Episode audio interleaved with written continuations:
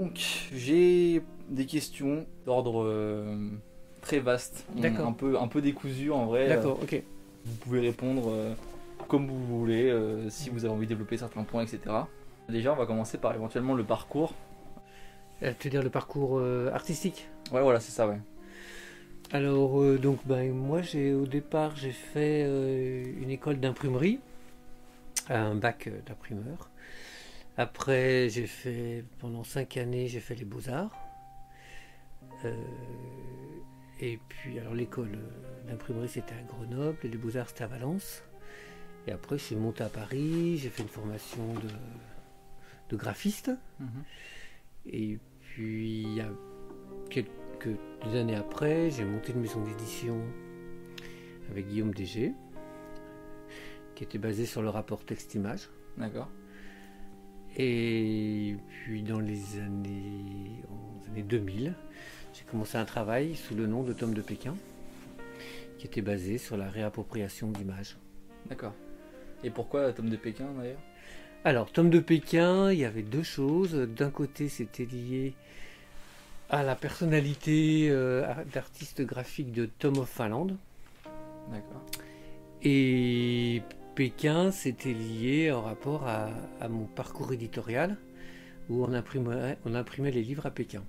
Donc, en, en fait, j'ai- changé euh, Finlande par Pékin. Donc, c'est devenu Tom de Pékin. Donc, euh, il y a deux références. Quoi. Vous trouvez que ça sonnait bien, donc euh, vous avez décidé de. Non, c'est parce que euh, c'était vraiment des références de l'ordre du travail, puisque en fait, Thomas Falland, c'est un artiste qui se réappropriait de l'iconographie des personnes qui le discriminaient, et de cette façon-là, il, les sexualisait, c'est-à-dire qu'il en faisait une histoire sexuelle.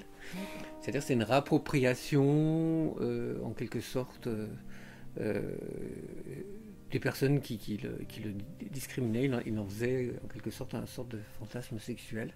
C'est une manière de reprendre pouvoir autour de ça. Donc, c'est-à-dire que c'était les militaires, les soldats, les, les agents de police, etc.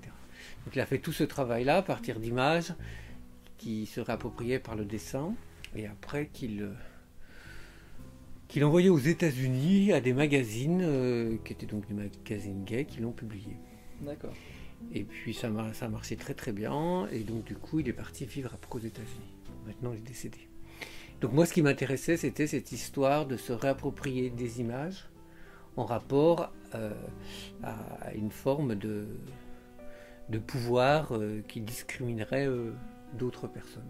D'où votre livre. euh, Voilà. du livre rouge. euh. Voilà, et en fait, effectivement, quand je suis allé à Pékin, en fait, c'est la période, donc c'est les années 90, où les images de propagande, de, euh, propagande communiste étaient, euh, euh, les affiches étaient changées par des affiches Nike et Adidas, qui étaient en quelque sorte une autre forme de propagande, mais étrangement, ça jouait sur euh, les mêmes codes, c'est-à-dire euh, un côté très euh, très virilisant, un côté très avec un très jeune, mettant en avant une forme de, de jeunisme, et puis chaque fois avec des messages. D'un côté, c'était des messages de quelque sorte de guerre, hein, de dictature, et de l'autre côté, c'était une autre forme de dictature, qui était une dictature euh, néolibérale, quoi, capitaliste. Et en fait, c'est vrai que c'est en voyant ces affiches là-bas et que ça prenait donc cette place que je me suis rendu compte de la violence aussi de, de- des affiches Nike et Adidas, comment ça pouvait fonctionner. Surtout, euh, euh, finalement, quand on sait de la manière dont c'est- fabriqué. Ah oui, c'est clair. Donc c'est un ensemble. Tout ça, c'était un ensemble. Et donc du coup, je me suis dit, tiens, si je prends des images de propagande, pour le coup, c'était chinoise, et que je remplace les armes par des sexes, qu'est-ce que ça devient? Et ça Ouais. devient une autre forme de propagande. Donc voilà, le but était de décaler le- la chose. Et donc, comme c'est ce qu'avait fait Tom of Finland, donc lui euh, de son côté, c'est pour ça que j'ai pris le, le nom, le prénom de Tom et que j'ai remplacé par Pékin, puisque c'était lié à cette histoire. Puis après, les choses se sont pas mal, euh, ont pas mal évolué, se sont pas mal déplacées. Euh, sur d'autres domaines. Il avait vu du coup euh, ce que vous aviez produit euh, Ah bah non, non, non, parce que Tom de... non, non, parce que ça n'existait pas encore. Tom Ah oui. Il est mort dans fin des années 90. D'accord. Moi, je commence en 2000. C'est une sorte d'hommage en fait, euh, un petit peu. Oui, c'est plutôt une forme d'affiliation, c'est-à-dire on, on choisit une, une sorte de filiation qui nous correspond par rapport aux choses qu'on veut dire. À quel moment vous vous êtes dit éventuellement que cette pratique de dessin ou de parodie, vous vouliez en faire votre métier C'est-à-dire. euh, Ah, euh, bon, alors déjà, euh, j'étais déjà graphiste Ouais. au départ, puis éditeur. euh, on éditait quand même des, un univers graphique. Mhm. Ce qui nous intéressait, c'était effectivement le rapport texte-image, comment une phrase en rapport à une image peut changer le, le sens de l'image, ou le modifier ou, l'enrichir. Donc euh, j'étais déjà dans cet univers-là, j'intervenais aussi parfois dans les éditions qu'on publiait, donc j'avais déjà une démarche euh, Ouais. moi-même artistique. Par contre, bah, Tom le Pékin, au début c'était un joke, c'était juste un moyen de faire euh, un livre que j'aurais aimé avoir, Mhm. et que je ne trouvais pas. Donc en gros, j'ai fait, j'ai fait ça. Et ça, on peut dire que ça a tout de suite marché. Donc j'avais passé donc à mon voisin de l'époque qui était le dessinateur Willem, qui faisait une chronique dans l'IB, et qui du coup on a parlé, et ça a intrigué plein plein de gens. Donc ça a tout de suite très bien marché. Et ce qui était intéressant, c'est que les gens me disaient qu'ils me connaissaient mon travail depuis 10 ans, alors que ça existait depuis quelques mois. Mais en fait, ils avaient ça dans la tête depuis 10 ans, et c'était juste moi, j'avais affirmé quelque chose. Ok, c'est Voilà. incroyable. Mais c'est souvent ça, c'est vrai dans l'histoire de la musique, c'est vrai. euh, Mhm. Je veux dire, quand d'un coup Elvis il devient très connu, parce qu'il se réapproprie Ah ouais. de la musique euh, Jouer de codes qui existent qui vient des euh, Noirs, mais d'un coup c'est un blanc, et puis c'est un peu la même chose avec, euh, avec les Rolling Stones, avec, ils prennent parfois des, ont pris pas mal de standards Mhm. de musique noire, ouais. américaine. Et voilà, et d'un coup, c'est juste qu'il y a un moment donné, il y a quelqu'un qui fait le passage, et ça se met à. Mais c'est déjà des choses que les gens ont dans la tête. Mais moi, en tout cas, c'était clair que ce que je faisais, c'était pas le seul. De toute façon, on est rarement le seul à penser. Oui, oui, bien sûr. On est tous avec des fonctionnements, mais on se retrouve euh, sur certaines idées. Donc, du coup, c'est juste de faire l'affirmation de quelque chose qui, en, voilà, que, que- qui est finalement attendu, et, euh, mais, mais sans forcément une demande. Mhm. C'est juste que quand c'est paru, bah, c'était clair que les gens fonctionnaient tout de suite. Ça un peu, on dira, c'était un peu être dans l'air du temps. Donc du coup, ça, ça a très bien marché. Il y a tout plein d'articles et tout. C'était en quelle année ça du coup Euh, euh 2000. 2000, ok. Alors c'était un objet sérigraphié. euh, il y avait 70 exemplaires. D'accord. Enfin, il est euh, derrière, je vais te le montrer. Et du coup, après, on a retiré, retiré, retiré plusieurs fois. Mais je veux dire, c'était que dalle en rapport à, à la portée que ça pouvait avoir. Mhm. Mais ça, c'est des choses qui encore euh, fonctionnent maintenant, Oui, mais avec, euh, avec les réseaux et Internet, donc ça peut encore prendre dix fois plus d'importance. Là, c'est un petit niveau. En fait, ça m'a euh, donné l'envie d'être plus plus proche de ce que j'étais, et donc du coup, je suis, je parti dans cette histoire de, prendre la place d'un milieu qui était basé sur euh, le milieu graphique, où j'avais pu voir en tant qu'éditeur que tout ce qui touchait la question des minorités était très peu présente. Alors pour plusieurs raisons, c'est que, en tout cas pour les gays, bah, beaucoup de gens étaient morts du sida, ou enfin le sida prenait toute Ouais. la place. Donc du coup, il n'y avait pas ce truc de, de passage qui se faisait. C'était d'un coup, il y avait une lutte commune qui était le VIH, et puis les gens, pour beaucoup, mouraient. Mhm. Et donc du coup, ça limitait complètement la production euh, artistique dans ce milieu-là, mais comme dans plein d'autres milieux. Ah ouais. Donc du coup, c'est vrai que moi, j'étais en demande d'ouvrages que je ne que je ne trouvais pas aussi. C'était un peu lié à ça. Et donc du coup, c'est de là où je me suis mis à faire euh, mes propres mes propres ouvrages. Ok, ouais. Et qui a et qui du coup, il y a eu effectivement tout de suite une un retour parce que les gens attendaient ça. Mais le départ, c'était pas d'avoir un projet artistique et de et de le diffuser le plus Ouais. possible et de me faire connaître. La démarche, c'est pour moi, était de de répondre à un manque. Ouais, c'est ça. Et puis il y avait autre chose aussi, c'est que du fait qu'il y avait eu l'arrivée de la trithérapie, et donc la trithérapie faisait que d'un coup les gens n'allaient plus mourir.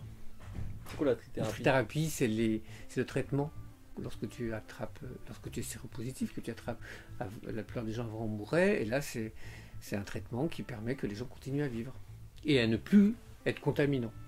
Mhm. Tu vois, ça s'appelle trithérapie parce que c'est trois, c'est l'association de trois médicaments. Donc là, ça a changé la donne parce que d'un coup, les gens ne mouraient plus. Et puis, on était, il n'y avait plus cette histoire de martyr. C'est-à-dire, il y a une forme de libération euh, sexuelle dans les années 70, euh, aussi dans les années 80. Et puis, paf, le, sida est arrivé, et le sida, bah, c'était super violent, ça tuait les gens. Donc tout ça, ça a freiné. Et ça a remis euh, les minorités dans une situation de victime. Mhm. Tu vois? Et, tout ce qu'avait construit les années 70 et début 80 sur une question de fierté, tu vois, une fierté politique, de s'affirmer dans sa sexualité, de pas, tu vois, de pouvoir être fort au rapport à des discriminations. Parce que, on était quand même rejeté de la société en rapport à ça, si tu t'affirmais, si tu le montrais. Donc tous les années 70 ont permis euh, la révolution, une sorte de révolution sexuelle et donc tu vois d'ouverture et de liberté. Mais le sida a tout ramené à la mort. Donc ça a tout cassé. Et donc du coup, le, thérapie est arrivée, il y avait moins cette épée de Damoclès sur la tête. Et donc du coup, euh, on pouvait reparler d'humour. Donc moi, je suis parti vraiment dans quelque chose d'humoristique. L'arrivée de la thérapie, c'est ça qui vous a donné envie de, du coup de se dire. Bah, alors c'est pas si simple, mais euh, c'est, tu sais, c'est pas euh, s'il y a ça et tu décides ça. Oui, bien sûr. C'est, en fait c'est, une histoire de tendance et d'ambiance et qui du coup tu sens que c'est le moment et que tu peux le faire. vous vous êtes dit quand même, il y a un moment où on s'est dit on peut en rire. Euh, oui, l'idée c'était d'un coup de ramener un peu de ludique, oui, parce qu'on s'en était pris plein la gueule. Donc tu vois, c'était, c'était ce truc-là que du coup, euh, on pouvait peut-être voir les choses différemment. Ça pouvait être toujours des actions militantes, toujours des actions de lutte, mais on pouvait peut-être, on pouvait quand même jouer plus sur, euh, sur l'ironie, sur l'humour. Mhm. De ce fait. Le fait d'être plus à l'aise avec ça. Donc du coup, moi, c'est ce que j'ai fait, c'est ce que j'avais envie de faire, et c'est ça qui a fait que ça a bien marché. Et puis, puis voilà, du coup, comme ça a très bien marché, j'ai gardé le nom Tom de Pékin, qui au départ c'était un joke. Et c'est devenu mon nom. C'est-à-dire que je me suis moi-même euh, identifié totalement à, ce nom-là. D'accord. Voilà, c'est comme ça que je suis devenu Tom de Pékin. Et donc ça va au-delà d'un nom d'artiste, ça va euh, à un moment donné un vrai choix euh, d'identité, de travail et de vie. quoi. Et du coup, euh, je vais enchaîner un petit peu brutalement. Est-ce que vous pouvez euh, du coup euh, me parler de bah, l'exposition qui est malheureusement un peu. Oui, oui, d'accord. Bah, l'exposition, bah, c'était. C'est vrai qu'au départ, on était plutôt parti sur une histoire de rétrospective sur 20 ans. Mhm. Et puis après, finalement, plus, en rapport à tout ce qui se passait, c'est-à-dire la pandémie, l'histoire de confinement, finalement, ça s'est réduit au livre qui est déjà bien important, où tout est dedans. Et puis l'idée, c'était de montrer toute une production beaucoup plus récente et de la mettre plus en, valeur. Et sachant qu'il y avait une production qui avait été faite pendant le confinement, puisque c'est là où j'ai élaboré un travail de dessin de mes archives. C'était ça un peu le but. Et enfin, en tout cas pendant le confinement, pour s'occuper la tête. Et au final, c'est devenu. Euh, bah, c'est devenu une expo, quoi. C'est-à-dire que l'histoire des archives, c'est important, et ça a été important assez tôt euh, quand je me suis retrouvé étudiant, parce que en fait, on constitue des archives souvent en rapport à des choses dont on a besoin ou qu'on trouve pas. Donc, c'est comme ça un peu qu'on construit des archives. Et c'est vrai que dans les années 80-90, bah, surtout quand on est étudiant, tout ça, il n'y avait pas tous les moyens actuels, donc c'était un peu compliqué. Il fallait la bibliothèque. Un livre, il fallait peut-être l'attendre 15 jours pour pouvoir le lire. Enfin bon, c'était une autre démarche. Et pour trouver les infos, c'était vraiment compliqué. Il fallait vraiment trouver le, livre qui allait donner une info, tu vois. Enfin, c'était ou éventuellement tomber sur euh, une personne qui pourrait t'aider. Mais en général, le fait d'être en province, euh, en tout cas tout ce qui touchait euh, aux minorités sexuelles, c'était clair qu'il n'y avait pas grand-chose, tu vois. Bon, alors après, si tu pouvais voir des choses dans des festivals de films. Parce que tu découvrais les films de Fassbinder, de, de Pasolini, de Visconti, enfin des films qui étaient très. Euh, tu vois, c'était beaucoup plus affirmé euh, cette question-là d'ailleurs dans le cinéma, je trouvais. Puis il y avait aussi la littérature, bien sûr. Euh, mais euh, maintenant, c'est beaucoup plus simple, c'est-à-dire, par exemple, un jeune garçon ou une jeune femme trans, elle peut trouver plein plein d'infos à 14-15 ans. Oui. Tu vois avec, euh, c'est clair que les jeunes maintenant.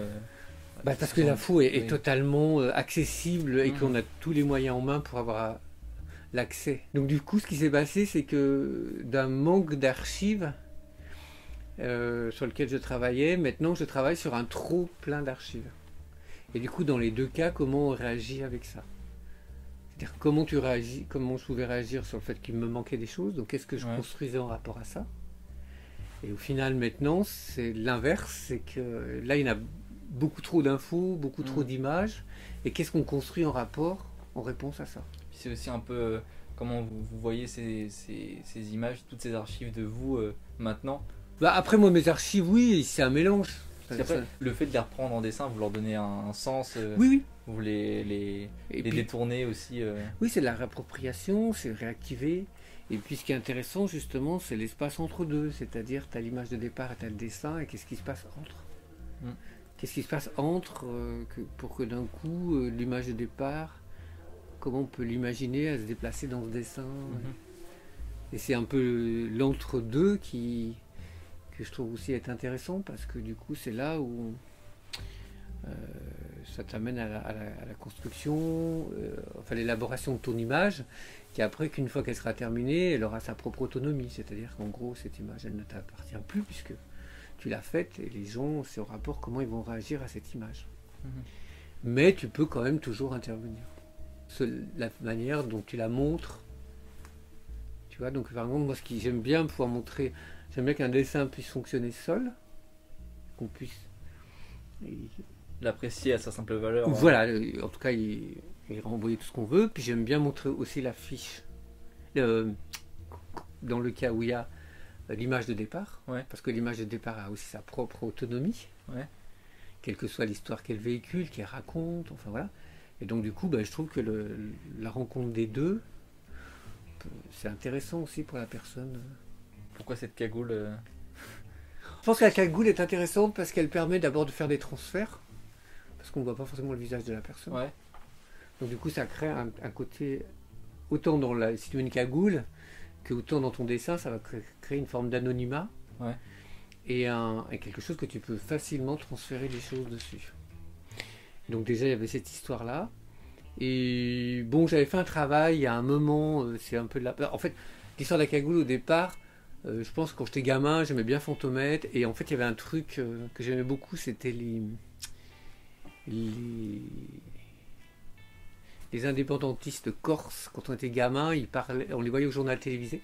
Et ils avaient des petites voix, parce que la voix était modifiée pour pas qu'on entende. C'était des comics. Toi, ils parlaient comme du dessin animé. Il y avait le mec derrière avec les armes et tout ça, mais toi, il y avait un truc très, très, euh, très étrange.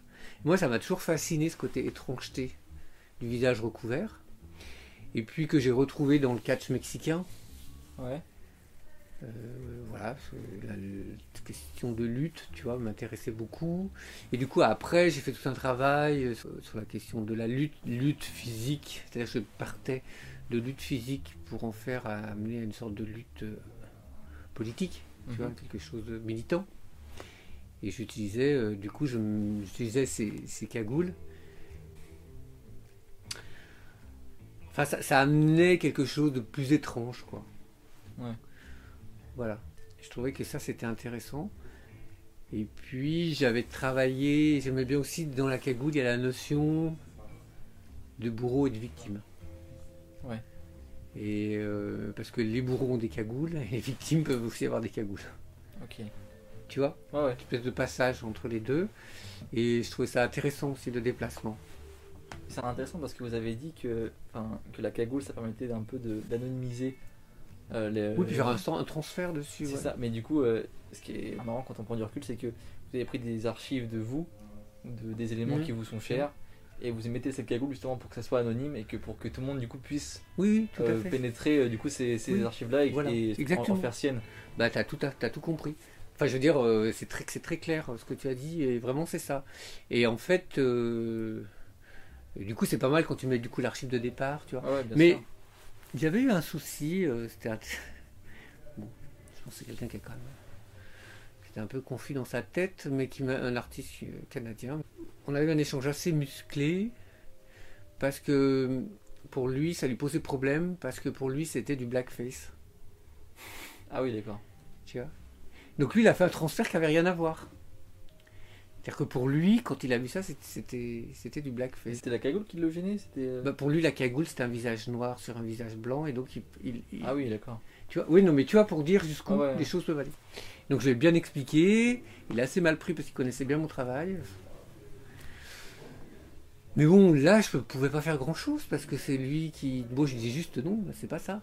Ah ouais. Tu vois, c'est... Mais c'est sûr que si à un moment donné tu fais un travail et puis qu'il est utilisé, je sais pas, pour des idées qui ne te correspondent pas, d'un côté ton travail il a forcément sa propre liberté, mhm. mais après tu peux être là pour dire bah non, c'est pas ça. Oui. Tu vois, quand d'un coup ça devient un truc comme ça, ou. Oui, c'est clair, pas qu'on le déforme et pas que ça soit utilisé, tu vois. Donc là après, il faut être capable de se défendre quand même, de dire pourquoi on l'a fait. C'est pour ça que quand on fait quelque chose, même si on ne sait pas ce qu'on fait, c'est bien de faire des choses et tu sais pas pourquoi tu les fais. Mais après, c'est pas mal d'y réfléchir et réfléchir de comment après cette chose elle va se construire dans le temps. À quel sens on veut lui donner? Oui, en tout cas ce qu'on peut répondre dans ce cas-là, quoi. Pour pas être euh, perdu en disant ah ben j'ai fait ça mais je sais pas pourquoi. Hmm. Alors c'est très bien de faire quelque chose dont on ne sait pas pourquoi, mais après c'est il faut quand même savoir pourquoi on l'a fait, et d'où ça vient. Même si c'est intime et tout ça, mais pour que toi tu saches exactement où tu es. Bon, j'ai de la raconter, mais je veux dire au moins tu sais où t'en es. Savoir ce qu'on fait, pourquoi on le fait. Ouais. Et ça, c'est ce qui semble important. Même si au départ on ne le sait pas, mais au moins réfléchir, euh, savoir pourquoi on est là, savoir où on en est et comment on fonctionne dans, face, euh, face à la société, face à, tu vois, de pas. Ce qui est intéressant peut-être, c'est de ne pas se faire instrumentaliser par la société ou par les histoires qui nous entourent, mais plutôt en faire quelque chose. Tu vois. Voilà. Ok. C'est bon? Eh ben super.